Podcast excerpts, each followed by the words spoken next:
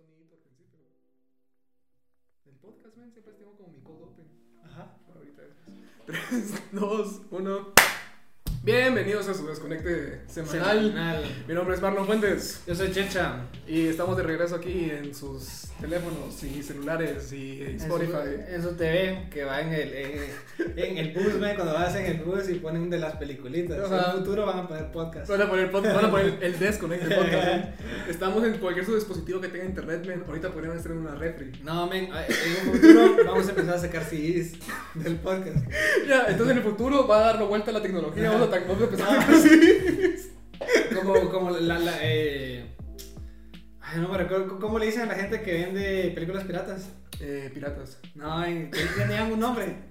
Se me fue el nombre, pero en tu, vendedor de películas piratas más cercano va a estar el desconecte. En tu dealer más cercano va a estar el desconecte. Yo me recuerdo cuando Wiro, cuando iba a las películas piratas, ahorita digamos ya no vas porque las encontrás en internet cualquier película. Pero me recuerdo que e- era ese momento de cuando ibas, ibas a, a- digamos, seguramente tenías un par planeadas así como, no sé, eh, Shrek. no, ajá, alguna de, de Shrek o imagínate una de Batman algo así más serio. Y después te- un par que, que le preguntabas al men, pues cuál me recomendabas. Y, y es, e- eso se conocían así las todas las películas del mundo, mega así. Bueno, lo que me gustaba es que sabíamos formatos, ¿no? Así como, ah, fíjate que está el conjuro, pero lo tengo grabada desde cámara, ¿no? Ah, amigo, pues. Y, eh, se, se oía la gente de atrás, entonces está en oferta. Esta es la oferta. Mira, eso lo tengo así, pues, porque no limpia. No, no, no, nunca te sucedió de que eh, te vendieron la de X-Men, pero la de Orígenes de Wolverine. De Wolverine. Pero hay, hay un momento, digamos, como que se robaron el, la, la, el video antes de que lo terminaran de producir. Entonces, en una de las peleas todavía tienen los cables. No. Ajá, Entonces, eh, lo más chistoso es que a una mentira se, le vendieron la película pirata. Entonces la estábamos viendo y de la nada estaba con cables. ajá, y- y una pantalla verde y de la nada. Entonces fue con el mente de las películas y le alegó y se la cambió de ese nivel. Esa mala tiene política de No, tenía evolución, se la cambió por una que. A mí lo que me pasó una vez fue como mis papás se compraron un, un, un DVD. O que querían ver una película con nosotros. Se fue como, Ajá. hijos, elijan que no sé qué. Y en ese tiempo acaba de salir la primera película de Hulk. Ajá. Y fue como, ah, La la de verde chico. Ajá, la, ajá, la película donde sale este actor famoso, ¿cómo que se llama? Ah, no me recuerdo, pues sale en Fight Club, que sale interpretando a Hulk. Ah, pero esa ya es la segunda. Ah, esa es la segunda película de Hulk. La Ajá. cosa es que yo, yo la quería ver, ¿va vos? Ajá. Entonces fue como, ah, la cómprenme esta y estaba el disco pirata y el chavo, sí, sí, la de Hulk, no sé qué, no sé cuánto. Bueno, la veo, a la casa, mi novio todo feliz, abro un disco de Hulk, la pongo, la en la tele, lo inicio el DVD. No miras de que me dieron la Hulk la de los años 70, vos. Donde está como el chavo super mamado que se, pinta- que se pinta de verde, ajá, que se pinta de verde y tiene el pelo así como cortado hasta la mitad. Ven, el chavo corre atrás de, eh, a través de cajas, vos, para que su fuerza. La burrada más grande que he visto, vos. Eh, pues, Pero al menos te vendieron una de Hulk, man. a menos me vendieron una de Hulk. Pudieron haberme vendido cualquier otra cosa y no haber sido una de Hulk. El men te preguntaste "¿Es la de Hulk y te dijo sí. Nunca ¿Te- me mintió. mintió? ¿Te mintió? No, me No. mintió, tienes razón, tienes razón. Nunca le dije cuál de Hulk. Ajá, cara. Es como aquellos genios en las caricaturas que era como te des tres deseos. Ah, claro. Ah, pero no me decías exactamente eso. Vos le dijiste Hulk y él te Ellos cumplen tus deseos, pero no sé- significa que es lo que vas a querer tú. Pues, pero yo siento que es, digamos, a- a- algo bastante como de, de tercer mundo, de países en desarrollo, son las películas piratas y haber ido a comprar tus películas. Digamos, Ah, esa es parte, digamos, yo siento que el 2000 al 2010 era parte de la cultura tener tus películas piratas. En, en los, gringos, los gringos son ilegal tener películas piratas en tu casa. Entonces, ¿te recuerdas ese anuncio de mi papá no es pirata? Mi mamá es pirata. Pero yo siempre miraba a mi papá así como somos piratas. No, amigo, se lo compré. Digo, ah, es legal, dije así. A mí me encantaban los menús de los DVDs, me recuerdo. Ah, eh, eh, esas eran las películas ya pros, ¿me entiendes? Ajá, era- eran piratas, pero se, se defendían. ¿me Que, que le podías escoger el subtítulo, Título, el, las escenas, audio. de ahí Hasta- se empezaba la película. Hasta tenía la- los eh, como behind the scenes, esos, esos extras. O O sea- que habían otros que solo empezaban así. Ajá, a, a- a lo, a lo que iba. Ajá, ¿no? Se llamara la crack, vos, ahorita que me pongo a pensar. Sí, no, digamos, nunca me puse a pensar todo, pues, de dónde conseguían tanta película, solamente de internet, pero tuvieron que aprender a A torrentear. Ajá, a jalar todas las películas, quemarlas en los discos, ver que estuvieran bien, etcétera. No sé si había un como un distribuidor central que les vendía a todos o todo el mundo las jalaba. Men, tira el tema la droga, men. Hablemos, hablemos de piratería, vos. Eso ser el tema de hoy, men. Pues que es bien interesante. Es bien interesante cómo funciona la piratería, man. Porque, imagínate, yo recuerdo que en los mercados también vendían juegos de Xbox, de PlayStation, de Wii. Ajá, cabal. Pero digamos, e- e- esos ya no eran tan confiables, men. Digamos así, esos te arriesgabas un poquito más, porque una película es como... ¿Qué es lo peor que puede suceder? Ajá, ¿no? ajá. Más de que estás jugando GTA y a medio juego ya no tenés nada. Ujú. así te quedas así tirado y llevabas 50 horas. En cambio, una película es más así como solo lo del día. Y también siento que una película es más fácil eh, piratearla que un juego. pues. Ah, fijo, fijo. Yo recuerdo que una vez compré un, eh, decía FIFA 2006 o, para el Xbox, porque tengo un Xbox 360. Como, madre, eso va a funcionar, dije así. Llegué a mi casa, men, y era como el trailer de FIFA, de FIFA 2006. que se solo se ponía así durante una hora, como, ah, va, buena onda. Igual me recuerdo que con las consolas siempre estaba la mara que chipeaba su consola. ¿Vos seguro chipeaste una consola? No, nunca chipeé mi consola. Vos, yo siempre quise chipear una consola. La, la verdad es que no, digamos, no jugaba tantos juegos porque la mara que chipeaba la consola era aquella que quería tener como 50, 60 juegos, entonces la, la chipeaba y para no seguir comprando juegos. Y los que sí le llegaban los tenía originales. Pero realmente así ahorita pensando, así como en retrospectiva, vos sabes cómo funcionaba chipear una consola, ¿eh? No, men. Así solo, yo... Solo sabía que un chavo en un, en, un eh, ¿cómo se llama? Intercafé, ¿cómo se llaman los cafés de internet? en un café internet te hacía el favor de chipearte un- una consola. de café. Internet me llevó años sin ir a un café internet, vos. no sé si Yo tampoco. existen, que existen. De fijo, a ver, sí, sí, sí. Yo Sí, creo que, pero digamos, yo siento que ahorita con el celular, con el celular ya cumplís muchas de las eh, Necesidades. necesidades que, pues, que suplía el café internet. Sí, antes necesitabas ver, pues es que no puedo decir nada. No, igual, digamos, mucha mara solo se iba a jugar Ujú. a su café internet, así. Ahí empezaban a, a jugar WoW o a jugar Madre, eh. Age of Empires o algo así. Yo, yo jugaba. CSGO. Yo jugaba. Eh, Blackest Dark, algo así se llamaba. Que era como. Ah, no, no, espérate. RuneScape. Ajá, Ronscape jugaba, jugaba para Proyecto 64 que tenían todos los emuladores ahí. Ah, cagal. Eh, Perfect Dark es la- el, que, el juego que estaba pensando. Para el Nintendo 64. Nunca lo jugué. Ah, Mario, yo lo jugaba, yo lo jugué un montón. Pues. Medal of Honor también lo tenía. Ah, Medal of Honor.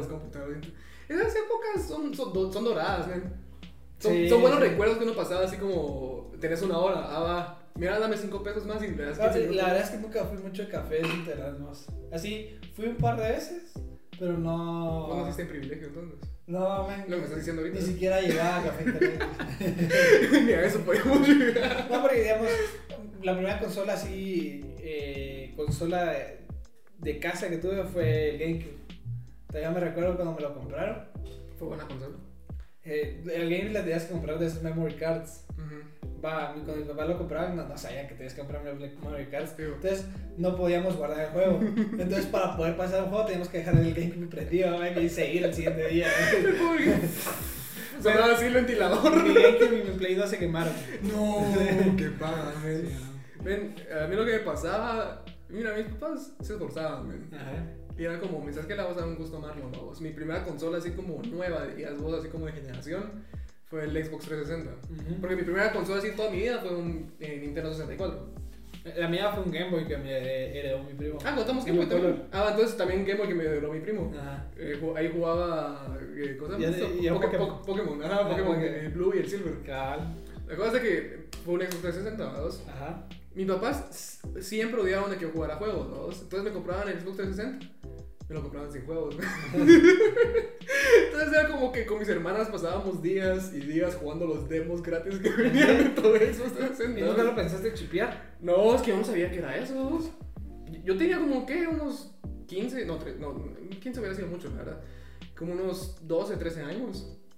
Pero igual yo veía que la mara todos chipeaban su, su consola, man, no sé. Muy la verdad es que. confiados, muy, ¿Ah? muy confiados. la verdad es que toda la mara hablaba de chipear, pero no, no sé qué era chipear. Así, digamos, que, que, que, que le hacías ¿Qué la cons- consola. qué consiste? ajá. ¿Qué consiste Así tal vez solo era, no sé, conectarle un disco duro que tenía más Juegos. juegos, ajá, o algo así. Pero, no sé, puedes chipear eh, que le estaba soldando un chip ahí. Pues era como algo fumado, que Ajá, cabal. USB que meten no, no sé cómo le metía juegos, pero mágicamente tenía juegos. eh. Cuando que viste un mercado y viste aquellos como consolas que vendían en el mercado que decía... El Polystation. Ah, el Polystation. Ah, ah, 500 juegos gratis. Y vos revisar los 500 eran como los mismos juegos, solo que con número diferente. Con skin diferente. Con skin diferente.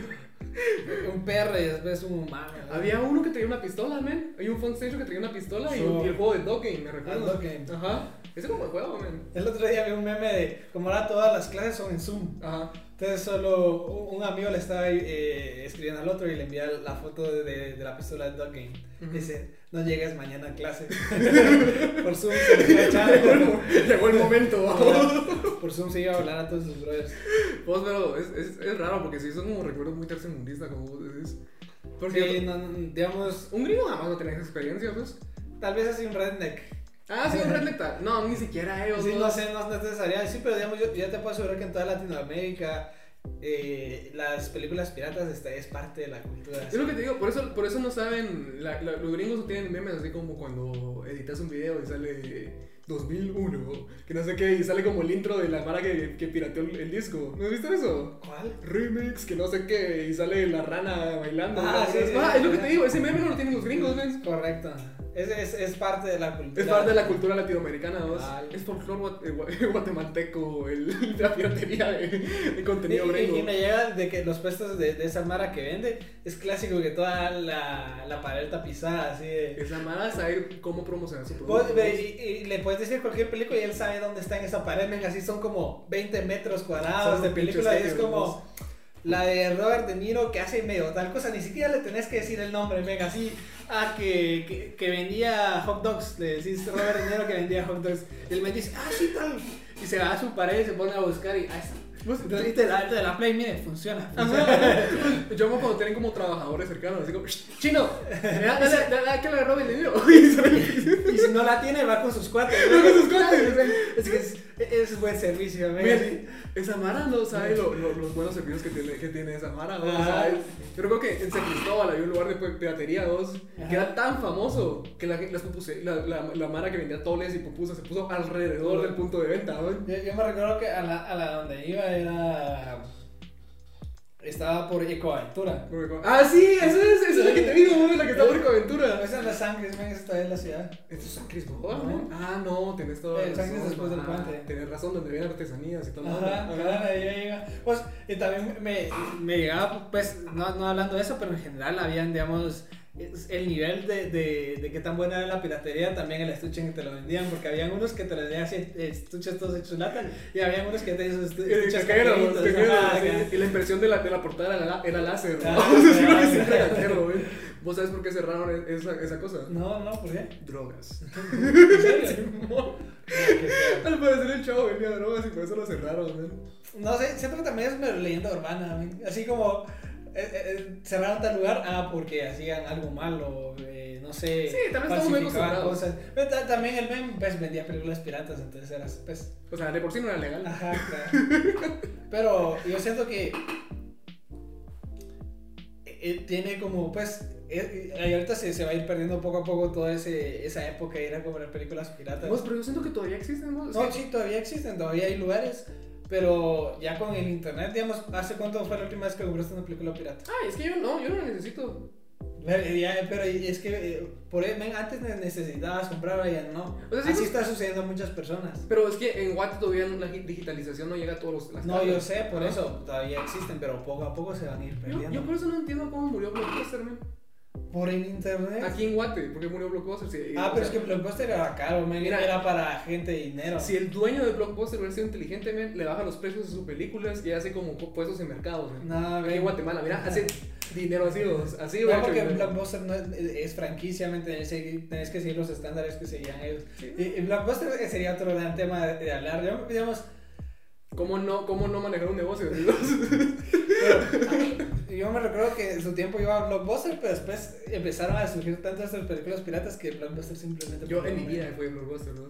Yo fui un par de veces, pero digamos, llegaba que no estaban las películas que, digamos, cuando salía, no sé, el- la de Matrix o la de Spider-Man o de tal, así la famosa del momento, se acababa. Pues no que el, el, el de las películas piratas tenía eh, supply infinito, ¿me entendés? Sí, sí, la mara, la mara de piratería, ellos, ellos conocen su, su, su mercancía. ¿vos? Me, así imprimía 200 discos y ya los vendía, no que Blockbuster tenía eh, limitado. ¿Sabes qué? ¿Qué otra cosa solo pasa aquí en los países latinoamericanos? ¿Qué?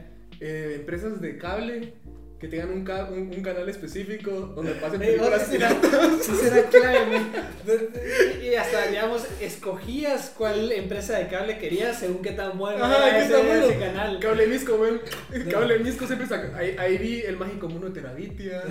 Ahí vi 300 antes No, y también cine. tenían varias, digamos, tenía el canal de los estrenos. Ajá, Y ahí así, como que la- las, las del momento, pero después estaba como que el canal de películas piratas, pero raras, y de ajá. las viejas. Y Men, todo. deja eso, men. Mi cable tenía un canal de música, vos. Sí. Pero solo pasaban videos musicales, tal video musical, Yo no sé video de dónde musical. sacaban esos canales, así, igual. eh, eh, en Shell hay uno donde solo pasan, están las cámaras de la PUN, así de tránsito, güey. No sé, eh, una vez estábamos nadando con mi, con mi hermano, me recuerdo, y estaba así las cámaras de tránsito y solo pasaba. Y creo que hay otro, o había otro canal que pasaba esquelas. ¿Esquelas? ¿Qué es esquelas? Entonces, digamos, Ah, donde la gente se muere. Ajá. Ya. Entonces mi tía se ponía a ver, así, a ver qué día aparezco. qué día aparezco. Ah, mira, se murió Pancho. ya no me recuerdo qué otro, qué otro canal había, pero así como cosas bien raras, güey, así que solo... A veces, a veces cuando escribís Guatemala, siento que estamos hablando de una comedia, vos. No, no- No, pero es que Latinoamérica en sí es como nuestro propio mundo. Es jugosa. También eh, en otros países, te aseguro que en, en África o en los países pobres de Asia también hay sucede, pues, hay de tener películas Ah, fijo, fijo, piratas fijo, fijo, y fijo. cosas así. Y China no es como capital de la piratería. Ahorita ya, ya pasó a primer mundo, en China ya no es China. Nos abandonaron, vos. Ya, ya, ah, no, China es Vietnam. Vos, va. Tengo, tenés China, tenés Rusia y Estados Unidos. Ah. ¿Quién de los tres prefieres que domine tu país? Ah,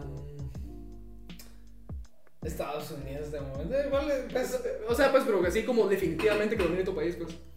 es que los chinos son muy autoritarios, ¿no? ¿Y los rusos también? ¿Los gringos también? No, los, los rusos son corruptos y Putin se roba todo. ¿no? ¿Viste? Pero no puedes vivir en libertad política ahí. Eh, digamos, eh, lo que sí no hay mucho eh, en Rusia, pues actualmente hay más, pero antes no había tanta libertad. Eso es cierto, eso es cierto. Pero imagínate, China. O sea, Igual ahorita Navalny se lo quieren echar, que fue el, un el reportero ruso que hizo el Que- documental de Putin. Estuvo muy bueno. que estuvo muy bueno también. Sí, hasta el día nos lo envenenaron. cuando iba de, de- de viaje en avión, terminó en la Unión Europea. No estaba en la Unión Europea, después lo trataron en un hospital ahí, lo recuperaron todo, regresó a Rusia, sacó el documental de, de Putin explicando toda la corrupción que sucede y de todo lo que está haciendo y lo encarcelaron. Madre vos, que. Está encarcelado ahí, pero digamos creo que están eh, abogando para poderlo sacar. Va, es lo mismo que quería hacer Putin con el. el, el ¿Cómo se llama? El, médico, el médico que ayudó para que hicieran doping a las. A las, a las Ah, él, él está exiliado, pues. Él está eh, exiliado y lo trataron de matar dos veces. Sí, también, ajá, eh, que hacía doping para los de las Olimpiadas. Las Olimpiadas y todo. Ah, ese documental de Ícaros es muy bueno. muy bueno. Si quieren recomendaciones esta semana, miren Ah. Ícaros. Madre vos. Ah, pero regresando a la piratería. No, regresando a los tres países, ¿quién preferís? Ya te dije, Rusia. Estados Unidos. Bueno, sí, también Estados Unidos. Aunque China significa. ¿Qué preferís? ¿Libertad o innovación tecnológica? Es que, mira, China ahorita eh, les está regalando pista a todos, güey. A, a, a diestra y siniestra. Ajá. ¿Y si tienes cripto? ¿le- ¿Ya le hiciste? Ah, no, ah, es al revés. Eh, que pues están viendo de cómo controlar el crédito, pero ahorita, digamos, ahorita están regalando dinero, pero yo siento que en un futuro te, te van a cobrar. Te, te, Nada, te- gratis, te cobran la cuota. Sí, man. Ah, buen punto. Bueno, sí sería Estados Unidos entonces. Pero ahí, Calmado. sí, man. Bueno, es cierto. Aprovechando el tema de piratería, ¿ya compraste HBO Max? No, no he comprado HBO. no. Pero está barato, muchachos. Yo- Así, si cancelen otro que no utilicen mucho, estilo. Disney. Ajá, pues es que Disney no vale la pena, vos. Honestamente no vale la pena. tiene un par de buenas series, sí, pero no. No. Igual no, no, digamos, Loki. Loki está muy buena, pues, pero realmente vale la pena esperar cada dos meses dos, para que saquen una, una serie buena Lo que podrías hacer es eh, esperar a que lo terminen de sacar. Si no sos tan picado, digamos, yo intenté que va a terminar Loki Ajá. y pagas el mes y la miras. Lo que está muy buena. Entonces, en cambio, metes, si, si la miras en continuo, van a ser dos meses que vas a tener que pagar. Sí Entonces, es este es otro consejo de salud financiera. Madre, mucha. Lo vas intercalando, ¿me entendés? Ahorita que va a salir una buena de HBO Max, para. HBO Max el otro mes, Disney Plus necesitas. Mira, tercer consejo financiero: usen películas piratas, man. Bu- Busquen y desempolven el DVD que tienen en su casa. Pues, igual eso sucede, yo no tengo DVD, solo porque mi play lee discos te puedo reproducir porque ahora las compus ya no tienen para compu no tiene para DVD, mi compu no tiene. Ajá, eh, digamos antes cada quien tenía su y, y el que era hackero tenía para leer Blu- Blu-rays. Ah, tenía para leer Blu-rays, ah, Y, y, y ah. este también era de los plus que te, con los que te venían las consolas, ahora ya no tenés nada de eso. No, men, a vos que no. Ahorita, ahorita eh, si querés realmente poder piratear algo, sube USB. Sí, igual, digamos, eh, sí, ya están obsoletos, así. Una vez leí una frase de que la piratería es como precursora de, de innovación. Sí, fijo. Digamos, Ajá. porque es como el juego del gato y el ratón. Así, digamos, uno eh, mejora, después el otro, así, ta, ta, ta. Digamos, la, la, la piratería siempre va a ir un paso atrás, pero se va a ir, a- digamos, si la piratería no existiera, esto no avanzaría. Ajá, eso. Y también, digamos, inclusive en piraterías de juegos, pues la mara que hace cracks. Eso, eh, yo pensé que era fácil hacer esas babosadas, men. No, sí, ya, ya, ahorita es complejo. Es bien complejo, mano. ahorita ya es, muy- digamos, es demasiado complejo porque hasta ya... HDRs y toda la cosa. No, ¿cómo se llama ese, eh, que utilizan que, es, que solo tu cuenta está amarrado a ese juego digital? Hay, hay, un, hay un sistema de seguridad que utilizan eso.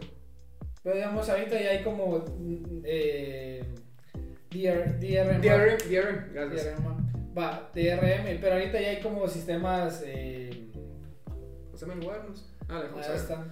Eh, pero digamos, como ya te instalan un. No sé cómo se llama. ¿Un DRM? No necesariamente, pero digamos. Eh, digamos, instalas el juego, imagínate, no sé si es Go. Y hasta el, te- por aparte te, te instala otro programa que es de anti-cheat, que está siempre corriendo, digamos, que estás corriendo si es Go, entonces ya pi- piratearlo es más complicado. Anti-cheats lo apoyo.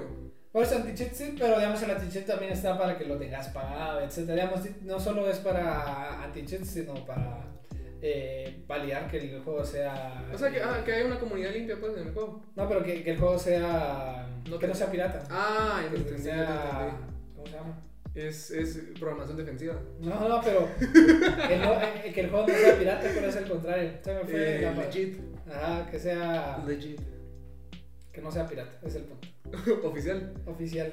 Va. Oficial. Me parece.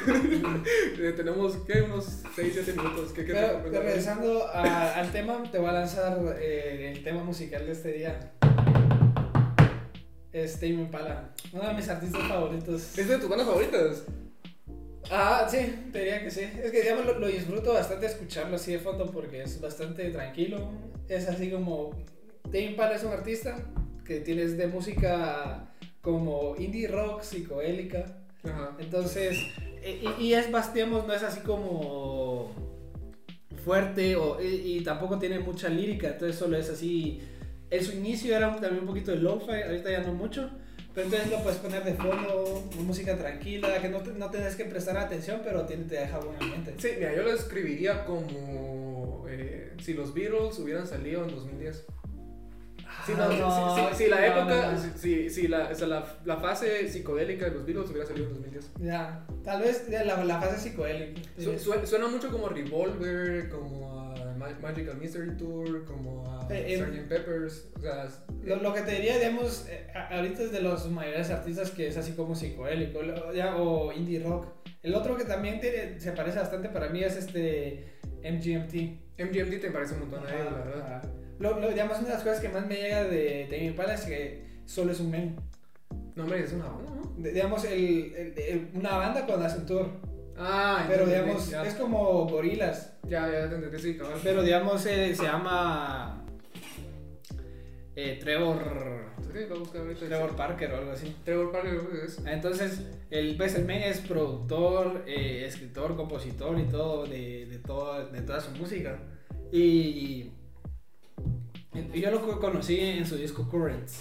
Kevin Parker. Kevin Parker. Ah, Kevin. Bueno, con, con Current es el primer disco de ellos, ¿no? No, no, No. ah, eh, el primero que sacó se llama Inner Voices. Después se llama Loneries, Currents. Y el, y el año pasado sacó eh, The Slow Rush. Damn, yo, yo voy a buscar ahorita en Spotify, vos, si lo man. cabal, eh, cuando sacó ese de Slow Rush, eh, yo iba, digamos, el día que salió ese, yo iba de viaje con mi prima Shela. Entonces Ujú. todo el viaje nos fuimos escuchando ese álbum.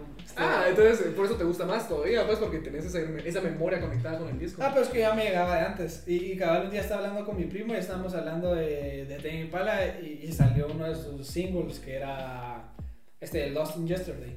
Entonces estábamos así hablando y, y lo que me llega es que en ese, digamos, eh, ese de Lost in Yesterday me, me llegó bastante la canción. Entonces la, la, la quemé esos días. Pues, es- Ah, es sí, esas canciones que la pones on repeat. Y entonces cuando la escucho me recuerda a esa época que fue justo antes de, de pandemia. Ah, Porque salió como a mediados de febrero del 2020. Creo que es de mis cosas favoritas cuando tienes como una canción que la puedes ag- agarrar un- una memoria. Y, digamos, lo que me llega es que como me agarra por épocas, digamos, entonces eh, cabal en prepandemia lo estaba escuchando bastante Tame Impala. Entonces, digamos, cabal en febrero del 2020. Eh, entonces, cuando ahorita lo escucho, me recuerda un poquito de esa época y también a ese viaje que me eché con mi prima Shana. Digamos cuando la vida era buena y la, vida era feliz. Todavía podía viajar tranquilo. Todavía puedes bajar tranquilo, no tenías miedo de que en cualquier momento ibas a enfermar. Sí. No, pero sí, sí tienes razón, o sea, me gusta, la verdad me gusta la banda. Es, es, es un stone- stoner rock, como decís, bien, bien chill. O sea, la Ajá. verdad. Y se mantiene una misma frecuencia, pues, todo, todo, todo el disco. Sí, digamos, y, y otra cosa que, que cabal me, me llega bastante de él es que, digamos, él empezó solo. Digamos, sus primeros álbumes él los grababa casi que en su apartamento. Ujú. Y, digamos, todo el proceso él lo hace, eh, desde escribir. eh, igual por eso no tiene tanta letra, porque él principalmente lo que más le llega es producir. Entonces, produce todo el álbum. Eh, el Slow Rush fue el primer álbum que no produjo en Australia ¿Ah, sí? sino que él lo produjo en Los Ángeles. ¿Vos sabías que él tiene una canción con A$AP Rocky? No, yo sé, digamos, la canción, digamos, eh, de, Es, es, es, un- es un. ¿Cómo se llama esto? Es un sample de, Ajá. de otra canción de digamos, de, en su primer álbum que se llama Inner Speaker, ya no me recuerdo el nombre de la canción, Ujú. Pero eh, después de Rocky sacó eh, esta canción que se llama Sundress, que es también de mis canciones Es muy favoritas. buena. o sea, Pues, yo, yo quisiera que a partir de esa canción, uno de mis sueños es que Ace Rocky haga un disco, con colaborativo Impala. con Tame Impala. Madre, o sea, loco. Yo, Tame Impala debería aprovechar así estilo gorilas que viven invitando como artistas a todos sus discos. Sí. Y los ponen como en el universo de gorilas.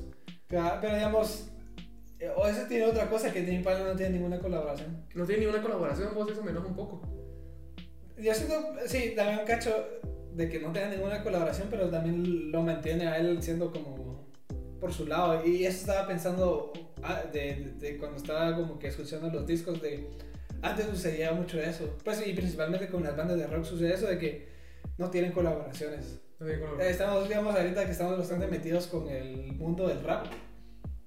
Eh, digamos, la mayoría de cómo crecen los raperos y cómo se, se da todo, se desenvuelve todo ese mundo es en base a colaboraciones. Es cierto, escuchas un verso, es como, ah, ¿quién, quién rapeó esa parte? Y, Ah, oh, ajá, digamos, normalmente saca un single, no sé, eh, Slow Tide y con y Skepta. y No conocía de Skepta, entonces cada lado estuvo bueno te vas a escuchar la música de Skepta. Ujú. No que antes, si no tenías colaboraciones, no- digamos, cómo encontrabas eh, a esos artistas. ¿no? Ajá, ¿cómo encontraste a esa gente? Vos, y cabal, digamos, vos nunca escuchaste los Beatles con N, N banda, vos. Cabal, exacto. O nunca escuchaste Led Zeppelin con N banda también, pues, o sea, Sí. Led Zeppelin hacía su disco y solo Led Zeppelin estaba en su disco. Tienes buen punto, nunca, nunca lo había visto de esa manera, fíjate.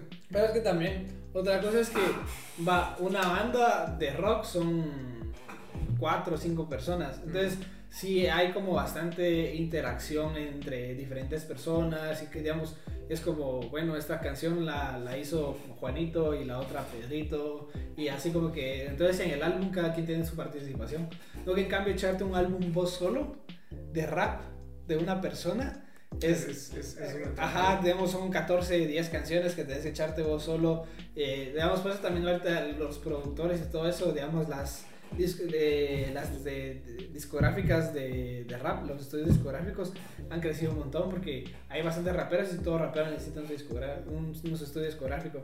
Sí, cabal. Pero- todo necesita así como esa agrupación, ¿no? Pueden. Cabal, entonces, eso estaba digamos, pensando ahorita de Tame Impala, de que todo se lo eche él. es, también pues me, me, me, me eh, da cierto respeto a él porque de él solito en, en su, en sus primeros creo que dos álbumes los, hizo- los hizo desde su cuarto. ¿En serio? Sí.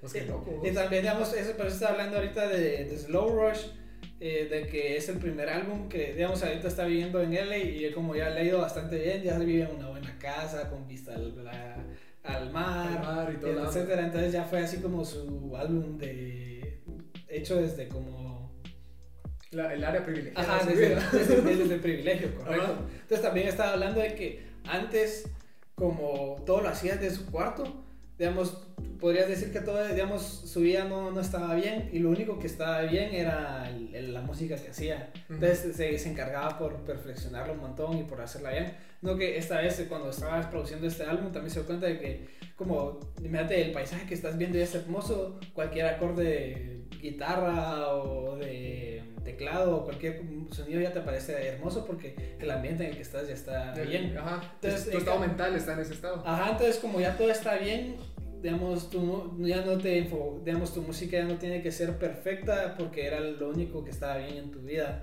antes. Entonces eh, eh, también se puso un poquito a pensar sobre eso, de que eh, el, el hecho de que estar en un tan ambiente tan bueno también lo limitó un poquito a, a su producción musical. Madre, no sabía eso. usted- Yo no sabía que el, el men era tan bueno. O sea, en el sentido de que yo sé que es un buen productor, pues, pero que él solito hiciera todo. Sí, él solito. Y, digamos, y ahorita igual eh, cuando va de, de gira, sí, creo que son tres. Él es el que canta y toca la guitarra, pero está también otro en teclado y otro creo que en bajo. Pero todo él lo produce y lo hace. Sí, y, es cabal el, el sonido que él tiene como me gusta, porque mis discos favoritos de los Beatles es Revolver. Ajá. Y tiene como ese rock así como psicodélico y sabes, sientes que estás en un trip así inmenso en todo el, todo el disco. Y no, no sé, o sea, a mí me encanta la música que te mantiene, no, no, no que se mantenga en su propia onda, pero que sí sea como continuidad entre todo el disco, pues.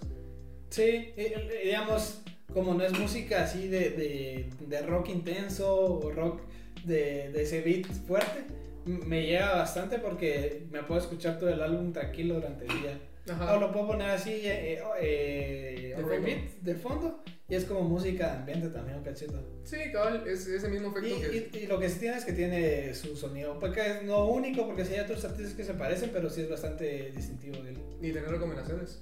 Eh, sí, una es eh, The Less I Know, The Better. ¿Ok? Otro Lost in Yesterday. La de Sondres, escúchenla. Sondres, ah, es, esa no es de Tame Impala, Tame Impala, pues, pero es, es de A$AP Rocky. que con, Rocky. Con Kevin Parker y es muy, muy, muy buena. Muy buena. Otra que se llama Elephant. Y Borderline también me llega. Pero cualquier cosa igual hice una playlist, entonces les va a quedar en la descripción. Para que escuchen ahí mi top 10. Creo que puse como 10, 9 canciones de Tame Impala. Va, me parece. Yo solo te diría que se te olvidó eh, Feels Like I'm Going Backwards. Ah, feels like I'm going back. Esa- Esa sí la puse en la playlist. Nice. pero esa, esa fue creo que la introducción que yo tuve a la banda. Sí. Sí, e- esa es como la, el, el staple, dirías vos, o sea, lo- la, la main canción de ellos probablemente. Ya, yo, yo creo que con su disco Currents, que, que no sé si fue Eventually o The Moment, creo que hay otra. Una de esas dos creo que fue las primeras que escuché. Pero sí, o sea, vale la pena escucharlos. La verdad, si quieren como música de fondo y no sé, o sea, solo relajarse. Siento que te relaja vos. Sí, cabal, un sábado que no tengan nada que hacer, lo ponen en, en su, se, se- ponen en su cuarto, ponen una bocina y ponen Tame Impala. Comen lechuga y se ponen en su cuarto, se ponen con audífonos y solo se pueden estar así súper tranquilos. Pues. Y Esa es la recomendación. esa es la recomendación del día de hoy. Creo que pasamos al siguiente segmento, ¿no? Con Andrés. Sí, va- vamos a pasar al siguiente- siguientes segmentos eh, de finanzas. Finanzas y el último segmento del día. Entonces, gracias por quedarse con nosotros y se lo pasamos al Marlon del futuro. Igual, A gusto. futuro. A Chucho futuro. Órale. ¿Qué, ¿Qué tema nos traes hoy, Andrés? ¿Cuál es, el- Wow. cuál es la idea del día de hoy? Hoy nos vamos a ir con todo al flujo de caja. Y ustedes me van a decir. ¿Qué es el flujo de caja? porque por ahí podríamos empezar. Para ustedes, ¿qué es el flujo de caja? digamos, a mí me da la idea que tiene que ver con la caja chica. Que uno tiene ahí un, imagínate, eh, caja chica es a lo que refieren normalmente en los comercios es el efectivo que tienen ahí para la transaccionalidad del día. Ok. Y eso es lo que estás utilizando, digamos, todos los días. Va a, ver- se va a salir un poquito de, ese, de esa caja chica y la vas a tener que estar, eh, ¿cómo diría? Eh, eh, con un supply, digamos, semanalmente sabes que tienes que tener mil quetzales en tu ca- caja chica. Entonces, a eso me da la idea del flujo de caja, que semanalmente tal vez vas a tener esos gastos constantes de mil quetzales. Es como el dinero que se vas a gastar, ¿no? O sea, es una, ca- es una caja que ya tenés como apartado, pues, o sea, es como, Pero- es como tu billetera, solo que un concepto. Re- Realmente solo me sonó a, a caja chica porque decí- dijiste flujo de caja, entonces, ajá. Caja. Va. Para poder entrar de lleno al asunto es flujo de caja es prácticamente ver lo que me entra de dinero y lo que me sale de dinero. Ya. Eso es flujo de caja. Ok. Ahora, en las finanzas personales es bien interesante porque la mayoría te va, se va a centrar en decirte ahorrar. Hemos hablado del ahorro, hemos hablado de los presupuestos, no profundidad en presupuestos, que Ah, bueno, será otro tema. Otro tema, otro día. Pero Próximo podcast. próximo podcast presupuestos, pero el flujo de caja no. Y ahorita me parece interesantísimo hablar ahorita en este mes de flujo de caja. ¿Por qué? Porque viene un mes donde si ya pagas los impuestos, te toca el impuesto de circulación. Yo no sé si ya Sí. pagaron su impuesto de circulación, Ya. pero Yo- tienen hasta el 31 de julio. Yo no creo en los impuestos. si yo no creo, no pago. Ah, pero está el impuesto de circulación. Para los que tienen casa, ahorita también es trimestre de UCI. Entonces Ya. hay que pagar, este mes se tiene para pagar UCI. ¿Qué es el flujo de caja sí? Entonces lo que me entra y me sale de dinero.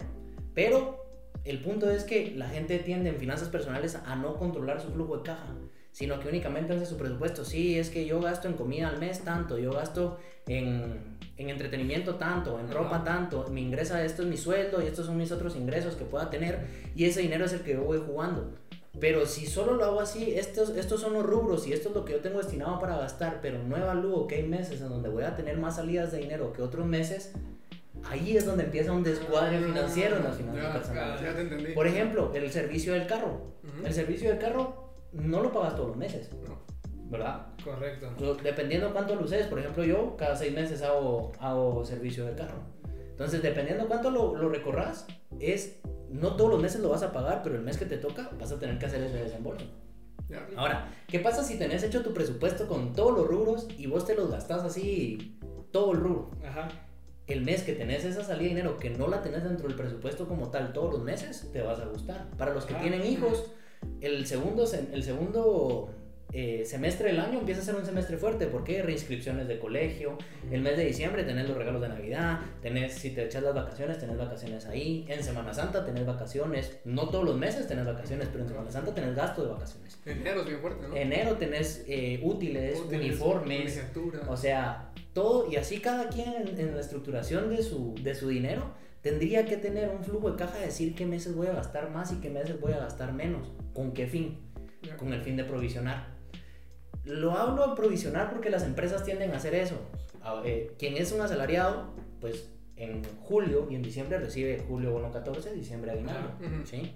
Las empresas esos meses tienen que pagar más a, su, a sus asalariados. Tienen más gastos. Entonces tienen que provisionar lo que hacen, empiezan a hacer apartados, ¿verdad?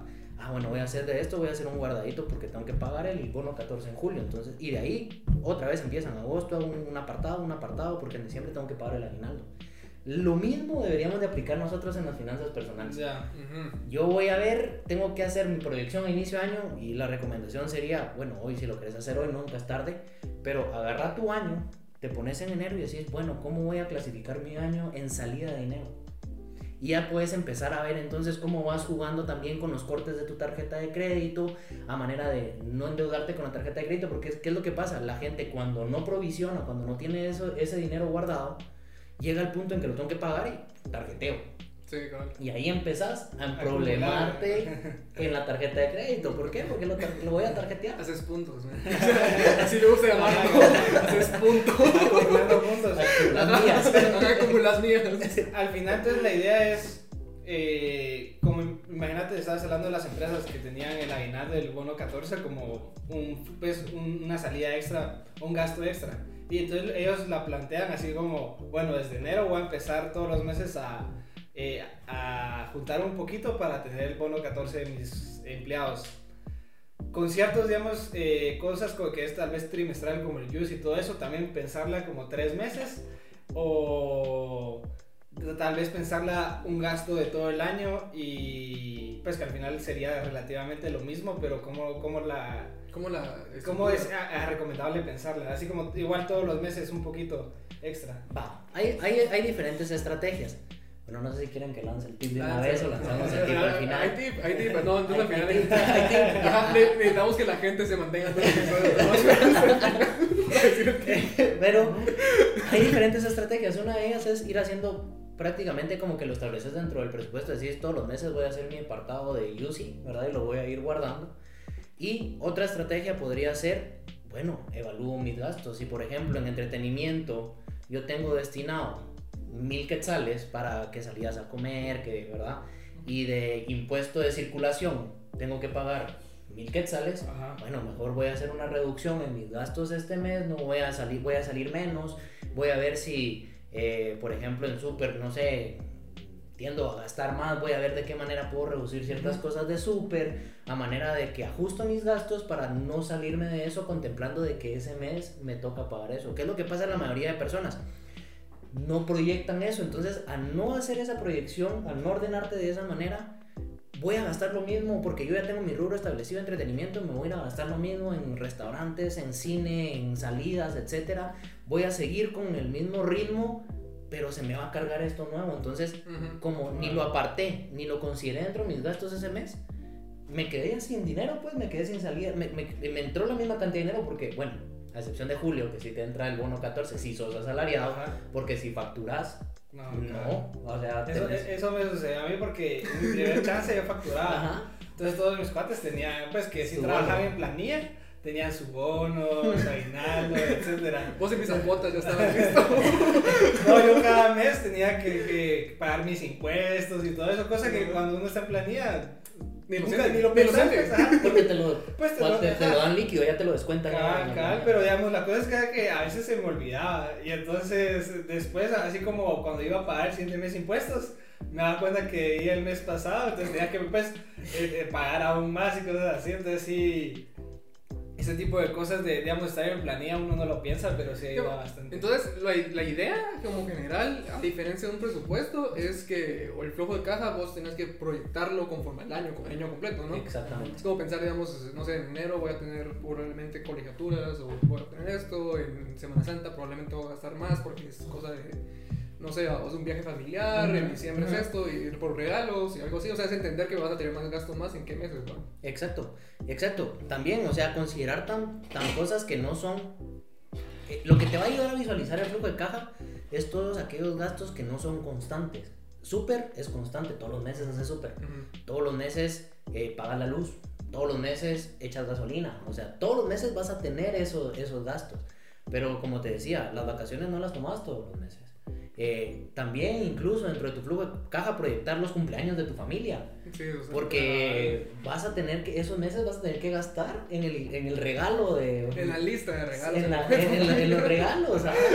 y, y, de verdad, cuando haces esa sumatoria, hay gente que se desajusta en eso, donde decís, no, hombre, aquí me voy a endeudar con tarjeta de crédito porque el dinero no me alcanzó, pues, o sea... Y, y cabal, siento que, digamos, hay cosas que uno sí, normalmente cuando empieza a hacer un presupuesto, piensa que es clásico comida o ciertas salidas al cine o a restaurantes, pero hay otras cosas que tal vez uno no piensa tanto como ropa o a veces cosas eh, de tecnología o electrónicas, así como tu teléfono. Digamos que la mayoría de gente cada dos años cambia de teléfono.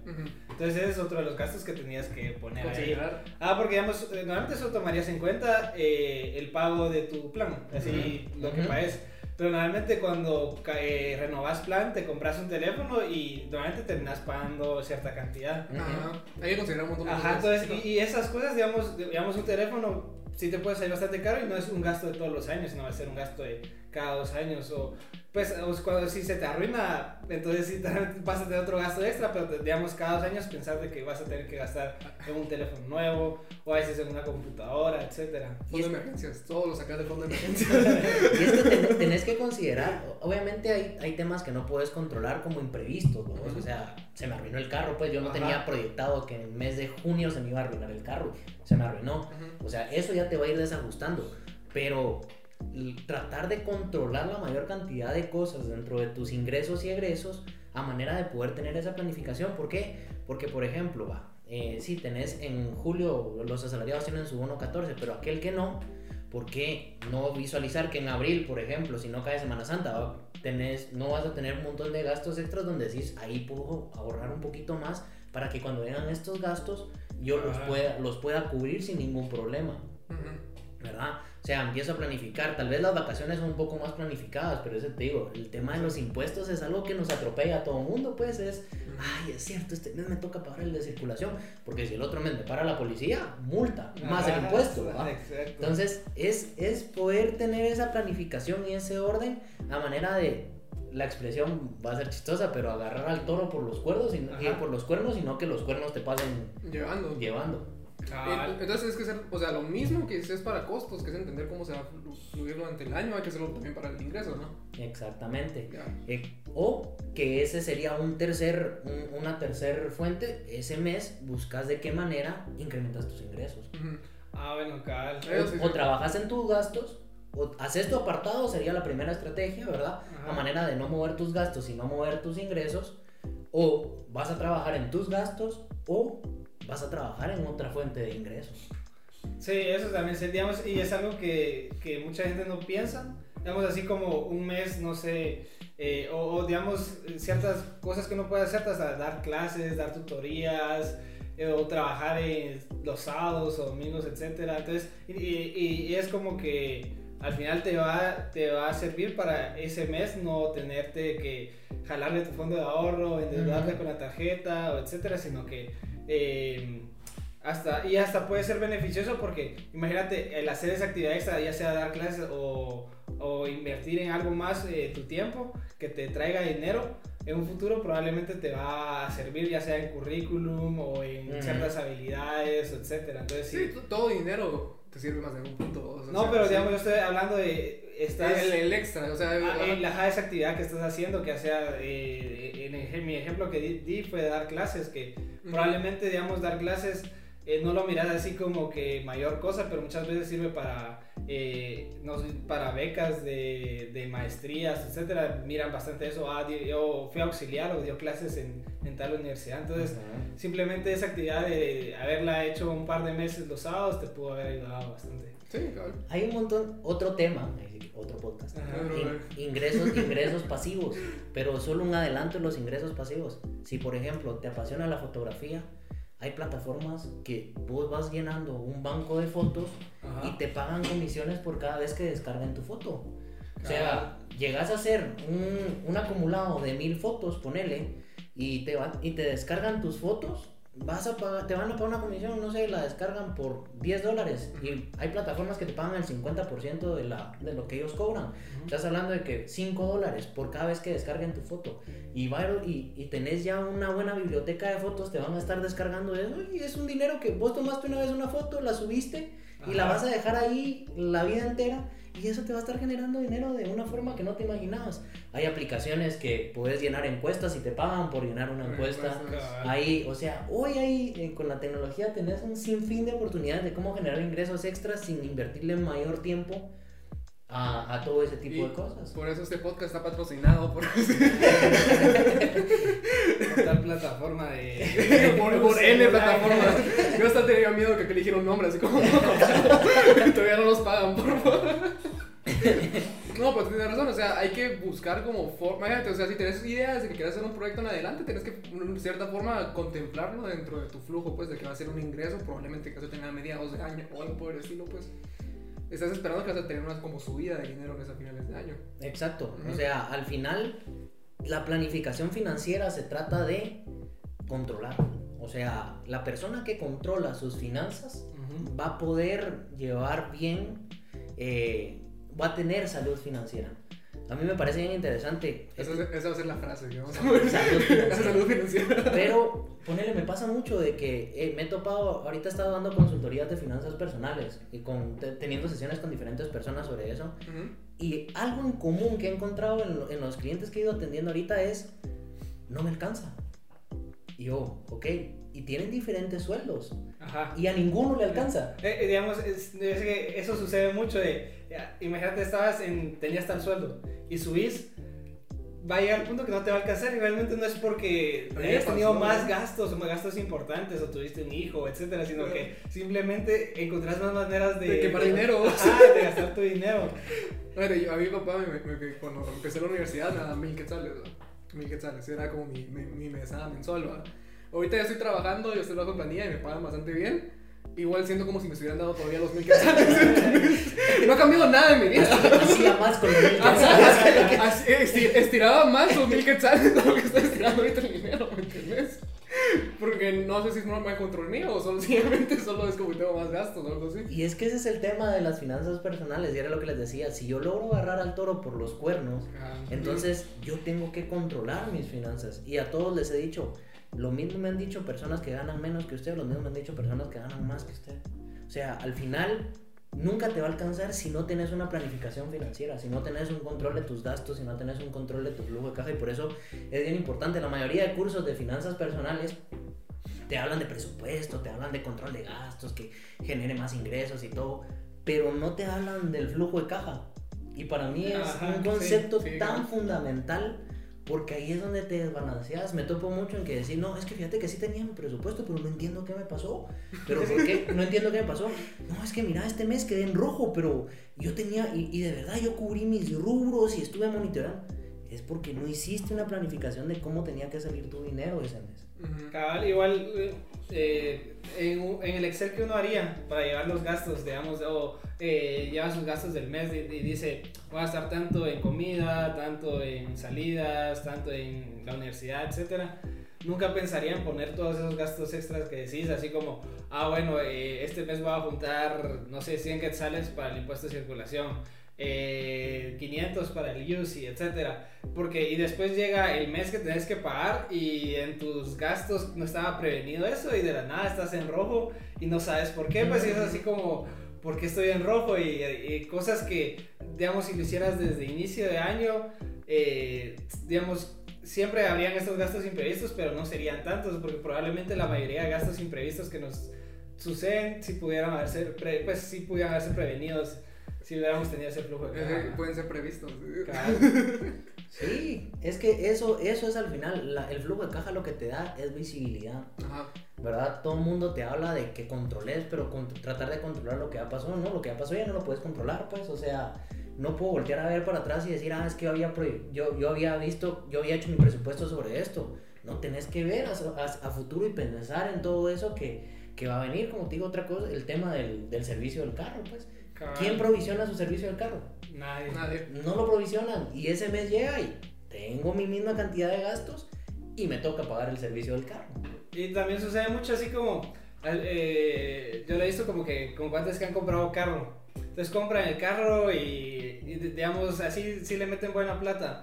Pero algo que mucha gente no prevé es las llantas. Digamos, según qué tan caro es tu carro, van a hacerla igual de cara las llantas. Ajá. Entonces, yo siento que, que también tenés que tener un poquito como de ser sensato y no te vas a ir a meter a un- por un carro que eh, gaste justo y no te va a alcanzar para unas llantas, güey, porque yo Ujú. vivo como que por esa frase que dice, si te alcanza para el whisky, te alcanza para los hielos.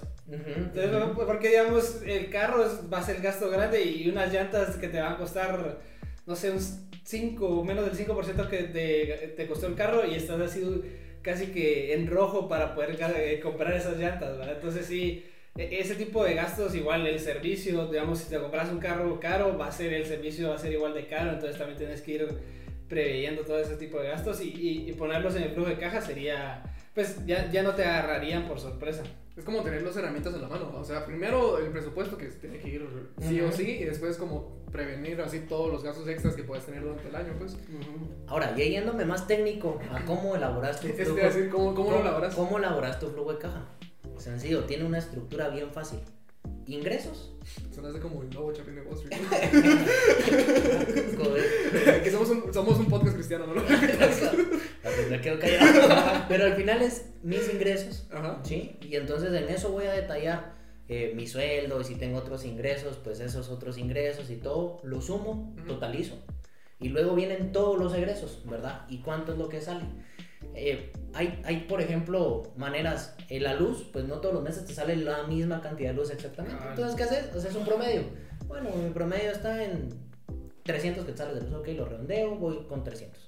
Y así vas poniendo todos los rubros de cuáles, qué significarían tus, tus egresos, ¿verdad? Y luego totalizas esos egresos. Incluso ahí puedes considerar cuando ya, si te metes alguna deuda o qué sé yo, pues también la deuda, la amortización de la deuda. Si tenés bisacuotas, la amortización de bisacuotas. Con las bisacuotas pasa algo bien interesante. Y es que la gente tiende a llenarse de bisacuotas porque ve la compra inmediata y solo piensa, ah, me van a quedar cuotas de esto, no sé, saco un artículo de mil pesos, lo voy a sacar a 10 bisacuotas, ah, 200 pesos al mes, no me, ¿qué me va a afectar?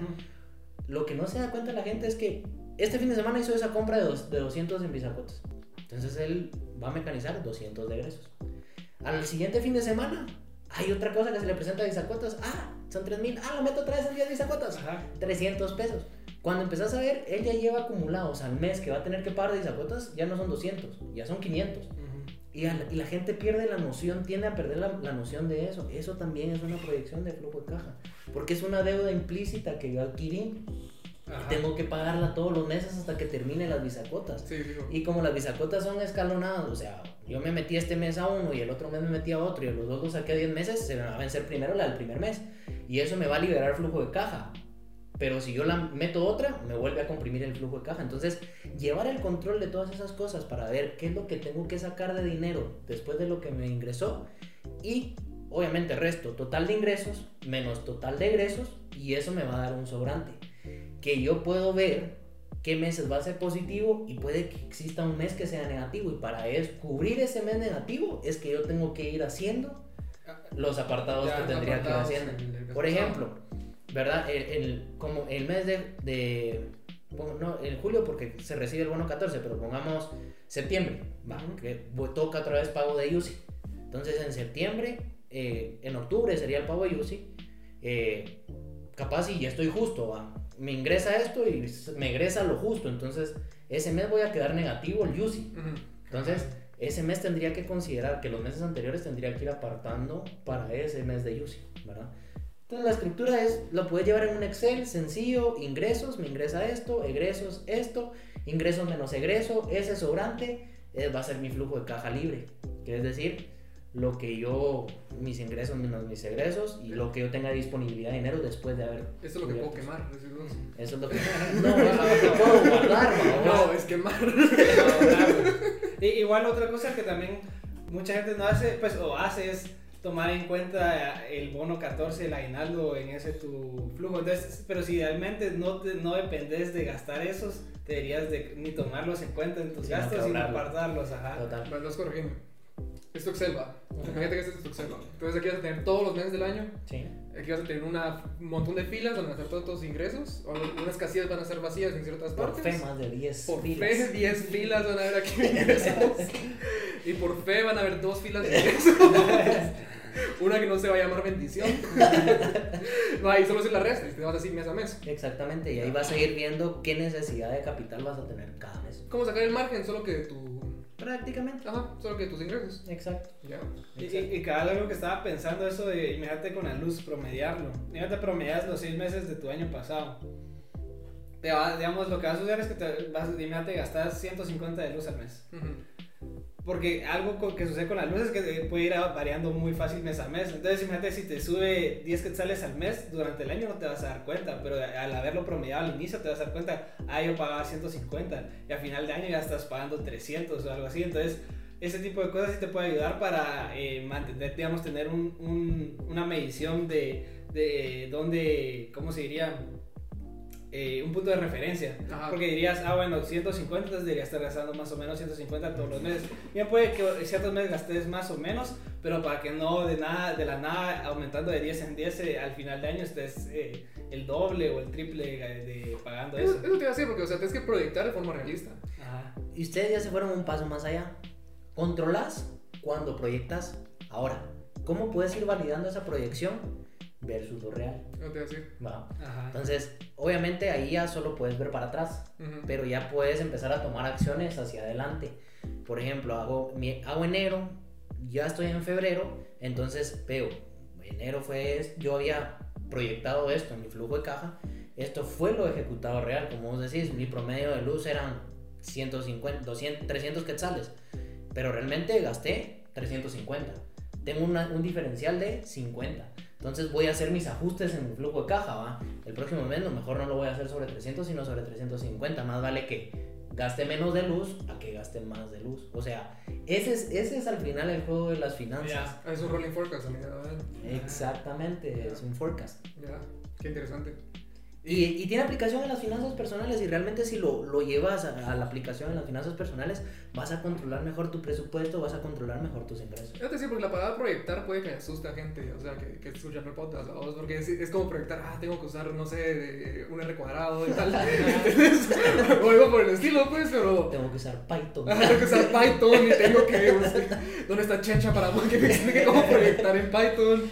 No, pero realmente solo es sacar un promedio, pues, o sea, es, es ver cuánto realmente estuviste gastando durante el año y solo promedias, pues, y promedio, cualquiera lo puede hacer. Excel tiene toda esa magia. Excel tiene esa magia, y, igual forecast y lo metes ahí. No, pues Excel, Excel es una herramienta mágica. Uno, digamos, no la, no la sé, nunca vas a saber usar Excel a su máximo potencial. Eso es lo que aprendí. Nunca la aprecias hasta que la aprendes, ¿no? Así te digo. Total, Digo. ¿cuál? Entonces ahora que ya, ya- yo creo que llegamos a la hora, ¿cuál es el tip? Wow, el tip. ¿Cómo, qué rol puede jugar el crédito en tu flujo de caja proyectado? Ajá. Te pongo un ejemplo. Julio, pago impuesto de UCI, pago impuesto de circulación. Tengo mi tarjeta de crédito, tengo mi fecha de corte en la tarjeta de crédito. Meto un impuesto, tengo solo julio para pagar ambos impuestos. Meto un impuesto previo a mi corte de tarjeta de crédito porque eso lo voy a tener que pagar en agosto y meto mi el segundo impuesto en el después del corte de la tarjeta de crédito porque eso lo voy a tener que pagar hasta septiembre. Septiembre, Sí, eso está bueno. No lo había pensado. Entonces es jugar con los cortes de caja, la provisión financiera y, controlar tu, tu, tu proyecto, controlar tu flujo de caja te permite saber que tener los cortes de tarjeta de crédito, que si lo hago en el corte de este mes lo tengo que pagar lo- el siguiente mes, pero si lo hago después de ese corte tengo hasta dos meses para poder Ah, pagar. Para poder pagarlo. Estoy decepcionado de mi vida. Eh, eh, eh, jugar así con, digamos, con ciertos pagos con la tarjeta de crédito nunca lo había hecho. Así, digamos, así como, bueno, fíjate que tenés dos pagos fuertes. Entonces, eh, también jugarlos así como uno antes y otro después, y así tenés más tiempo para irlo a pagar. ¿no? Mira, yo por eso no pagué la universidad cuatro meses. Y dejé que se acumulara y pagué solo dos. Yo quería millas. Ah, pero, eh, eh, sí, está bueno. Está muy planeado. Está súper planeado. Es planificación financiera. Es planificación financiera. Lástima que ya pagué mi impuesto de circulación. Hoy yo estoy pensando, ahorita ya muy tarde para que me pueda sacar no, mi me pues no lo has pagado, usalo. ¿De cosas? ¿No has pagado tu impuesto de circulación? Yo ni tengo circulación, no tengo ni carro. Pues. Cierto.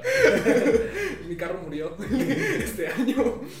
Pero man, está bien fácil. O sea, es jugar. La tarjeta de crédito es mágica. Solo que la gente no creo que se dé cuenta.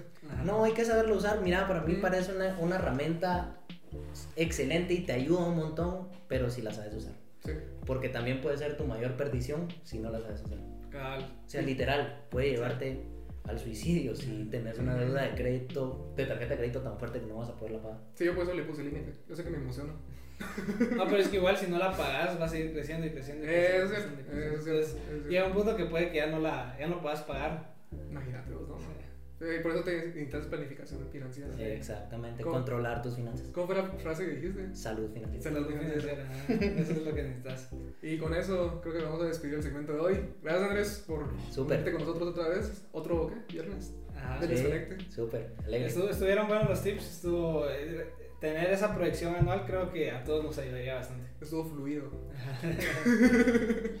No, pero gracias vos en serio. No, ustedes, por- gracias. Por el tiempo. Bueno, Gracias, es el segmento financiero, espero que les haya gustado. Regresamos después de un corte comercial. Eh.